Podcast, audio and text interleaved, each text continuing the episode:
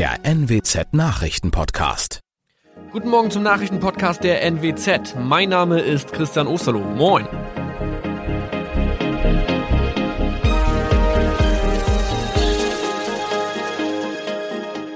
Und das sind unsere regionalen Nachrichten am Morgen.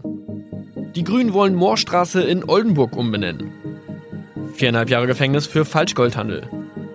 Und Landkreis Kloppenburg meldet ersten Omikron-Fall. Der Name Moorstraße könnte laut den Oldenburger Grünen rassistisch aufgefasst werden. Deshalb fordern diese eine Umbenennung. Die Straße wurde allerdings nach Hermann Moor benannt, einem der ersten Siedler in der Gegend. Um Missverständnisse auszuschließen, beantragen die Grünen eine Änderung in Hermann Moor Straße.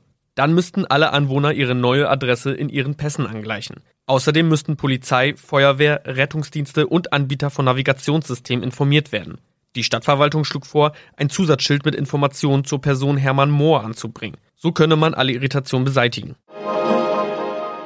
Tobias G. musste wegen dem Verkauf von Falschgold am Mittwoch vor das Landgericht Oldenburg. Nachdem der Schortenser bereits im Mai zu einer Freiheitsstrafe von mehr als drei Jahren in Jever verurteilt wurde, betrieb er seinen Handel auf eBay Kleinanzeigen weiter. Das wog bei der Verhandlung schwer auf. Der 27-Jährige schrieb in die Inseratsüberschrift das Wort plated, was so viel bedeutet wie überzogene und nur vergoldete Ware. Da im weiteren Anzeigentext aber die Rede von einem Reinheitsgrad war und die abgebildeten Goldbarren eine Seriennummer trugen, handelt es sich hierbei um eine Täuschung. Tobias G. wurde zu viereinhalb Jahren Haft verurteilt.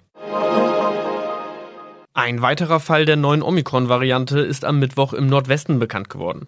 Der Kreis Kloppenburg bestätigt, dass eine Frau bei ihrer Rückreise aus Südafrika am Hamburger Flughafen positiv getestet wurde. Sie befindet sich weiterhin in Hamburg in Quarantäne.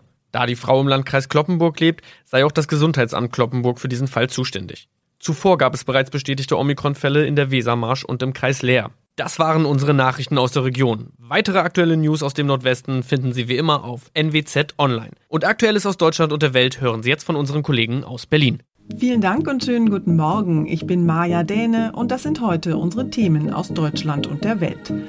Ruf nach Sofort-Lockdown. Bundestag berät über die Notbremse. Impfen als Vorbild. Mehrere Politiker erhalten ihre Corona-Impfung. Und Gespräche und Sanktionen. US-Präsident Biden will Dialog statt Eskalation mit Russland. Auch am letzten Tag in dieser Woche steht das Dauerbrenner-Thema Corona wieder ganz oben auf der Liste. Und es gibt leider weiterhin keine guten Nachrichten. Die Corona-Zahlen steigen, die Intensivstationen in den Kliniken kommen immer näher an die Belastungsgrenze. Aber nach bisherigem Plan zieht der Bund frühestens Ende kommender Woche die Notbremse. Der Ruf nach mehr Tempo wird allerdings immer lauter. Gesundheitsminister Spahn hat die Länder jetzt aufgefordert, schon vor dem Inkrafttreten des Gesetzes für die Reduzierung von Kontakten zu sorgen. Widerstand gibt es nach wie vor, vor allem gegen die vorgesehenen Regeln zu Ausgangssperren und Schulschließungen. Mein Kollege Jan-Henner Reitze ist inzwischen sowas wie unser Corona-Notbremsen-Experte. Jan-Henner, mal eine ganz simple Frage. Die Infektionszahlen steigen rasant, aber an der Bundesnotbremse wird weiterhin herumgedoktert. Wie passt das denn zusammen? Kanzlerin Merkel hatte ja gesagt, sie überlegt, wie sie dafür sorgen kann, dass härtere Lockdown-Regeln überall umgesetzt werden. Das hat ja schon gezeigt, dass sie eben nicht die Macht hat, das einfach zu tun. Und an den Machtregeln etwas zu ändern, ist eben kompliziert. So mühsam das jetzt auch ist, etwas anderes bleibt ihr nicht übrig. Und ein bisschen erhofft sich Merkel allein durch den Versuch, mehr Macht an sich zu ziehen, dass die Länder die eigentlich schon vereinbarten Notbremseregeln konsequenter anwenden. In Mecklenburg-Vorpommern und in Baden-Württemberg zum Beispiel passiert genau das. In beiden Bundesländern wird ab Montag nämlich die Notbremse gezogen. Wenn die Infektionszahlen weiter so dramatisch ansteigen, könnte das dann nicht vielleicht dazu führen, dass die Notbremse auch anderswo doch noch schneller kommt? Das große Ziel ist ja zu verhindern, dass die Intensivstationen so überfüllt sind, dass Ärzte entscheiden müssen, welche Patienten intensivmedizinisch behandelt werden können und andere aussortieren und damit sterben lassen müssen. Davon sind wir in der zweiten Welle in einigen Regionen nur knapp verschont geblieben. Jetzt sind die Zahlen bei den Neuinfektionen wieder so hoch wie auf dem Höhepunkt der zweiten Welle. Auf den Intensivstationen wirkt sich das alles immer zeitversetzt aus. Und ja, das wissen auch die Länder. Trotzdem gehen immer noch nicht alle einheitlich damit um. Jetzt berät ja heute der Bundestag in seiner ersten Lesung, aber wie geht es denn dann weiter in der nächsten Woche? An der genauen Formulierung wird immer noch gearbeitet, auch damit am Ende nicht alle Änderungen per Gericht wieder gekippt werden. Da gibt es vor allem bei den verpflichtenden Ausgangssperren und Schulschließungen Bedenken. Die Regeln, wie sie bisher vorgesehen sind, könnten also noch aufgeweicht werden. Dazu kommt auch der politische Widerstand, der auch heute im Bundestag noch mal deutlich werden wird. Fahrplan bisher ist, dass der Bundestag die bis dahin wohl noch mal angepassten Neuregelungen nächsten Mittwoch beschließen und sie einen Tag später den Bundesrat passieren sollen.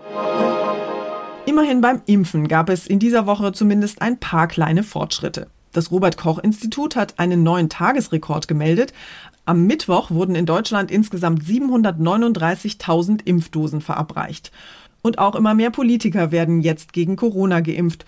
Zum Beispiel Innenminister Seehofer. Wegen seines Alters und seiner Vorerkrankungen sei er berechtigt gewesen, sagt Seehofer. Er betont, er habe die Impfung nicht öffentlich zelebrieren wollen. EU-Kommissionschefin Ursula von der Leyen hat ein Foto von ihrer Corona-Impfung getwittert, zusammen mit dem Versprechen, dass die Impfungen jetzt weiter an Fahrt aufnehmen werden, weil auch die Lieferungen zunehmen. Nach Informationen der Welt hat auch Kanzlerin Merkel einen Impftermin. Sie werde sich mit dem AstraZeneca-Impfstoff impfen lassen. Vom Bundeskanzleramt heißt es bisher nur, Merkel werde sich zeitnah impfen lassen und die Öffentlichkeit Öffentlichkeit danach informieren. Manja Borchert, Berlin. Und wir haben noch eine absolut Corona-freie Meldung. Der Berliner Mietendeckel sollte die Menschen in der Hauptstadt vor überhöhten Mieten schützen. Jetzt hat das Bundesverfassungsgericht dem Ganzen einen Strich durch die Rechnung gemacht. Denn das Landesgesetz gilt jetzt nicht mehr und die Rechtslage ist jetzt so, als hätte es den Mietendeckel nie gegeben. Mietern in Berlin drohen jetzt Nachzahlungen.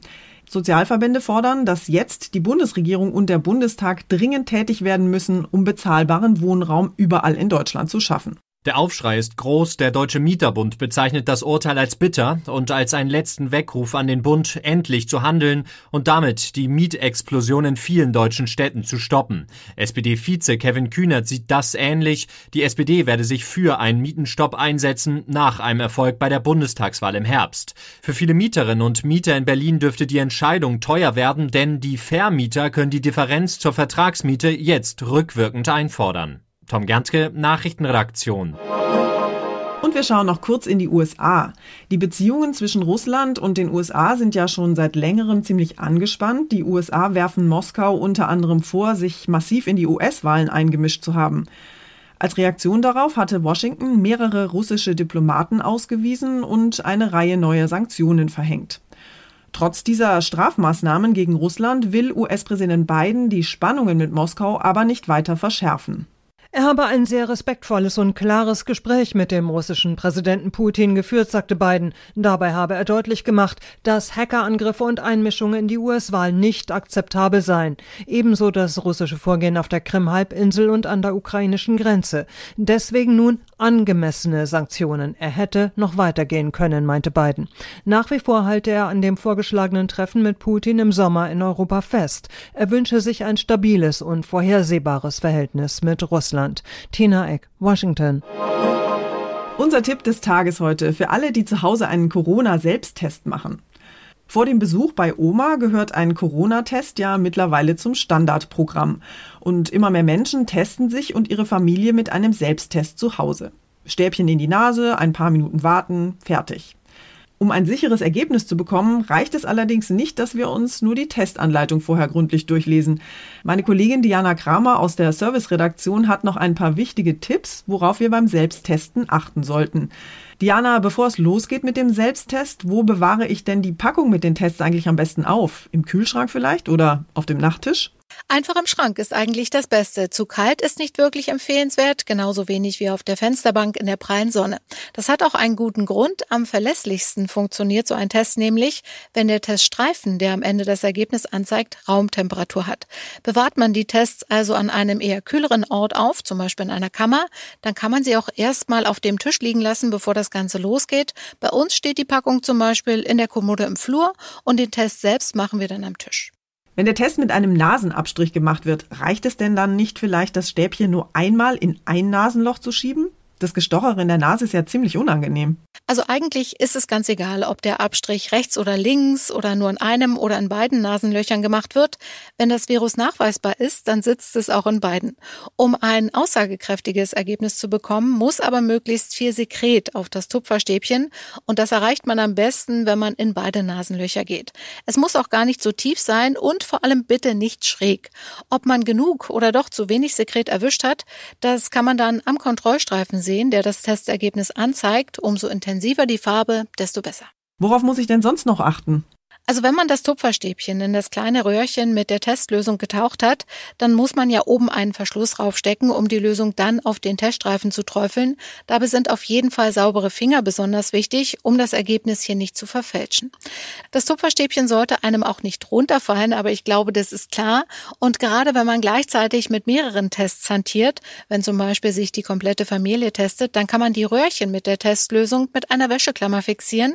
Dann kann man nämlich das Tupferstäbchen auch einfach über den erforderlichen Zeitraum drin stehen lassen. Also am besten das Ganze in Ruhe mit gewaschenen Händen auf einer sauberen Oberfläche. Was mache ich eigentlich, wenn der Test ein positives Ergebnis anzeigt? Naja, ein positiver Test ist natürlich ein absolutes Alarmzeichen. Ohne dann in Panik zu verfallen, sollte man sich oder die Familie erstmal isolieren und dann einen PCR-Test machen, um dieses Ergebnis zu bestätigen. Ein negatives Ergebnis ist ja da auf jeden Fall beruhigender, aber auch kein Freibrief. Hier gilt trotzdem, sich weiter an die Abstands- und Maskenregeln zu halten. Wer da nachlässig wird, der läuft natürlich Gefahr, sich das Virus dann doch einzufangen. Und zweitens, so ein negatives Testergebnis kann natürlich auch falsch sein. Gerade am Anfang einer Infektion sind diese Selbsttests nicht ganz so zuverlässig. Also einfach nicht leichtsinnig werden, aber ich finde, so ein bisschen Sicherheit gibt ein negativer Test dann schon. Also weiterhin Maske tragen und Abstand halten, auch wenn der Selbsttest negativ ausfällt. Dankeschön, Diana. Und zum Schluss sind wir heute mal mit Tierschützern in Krakau unterwegs.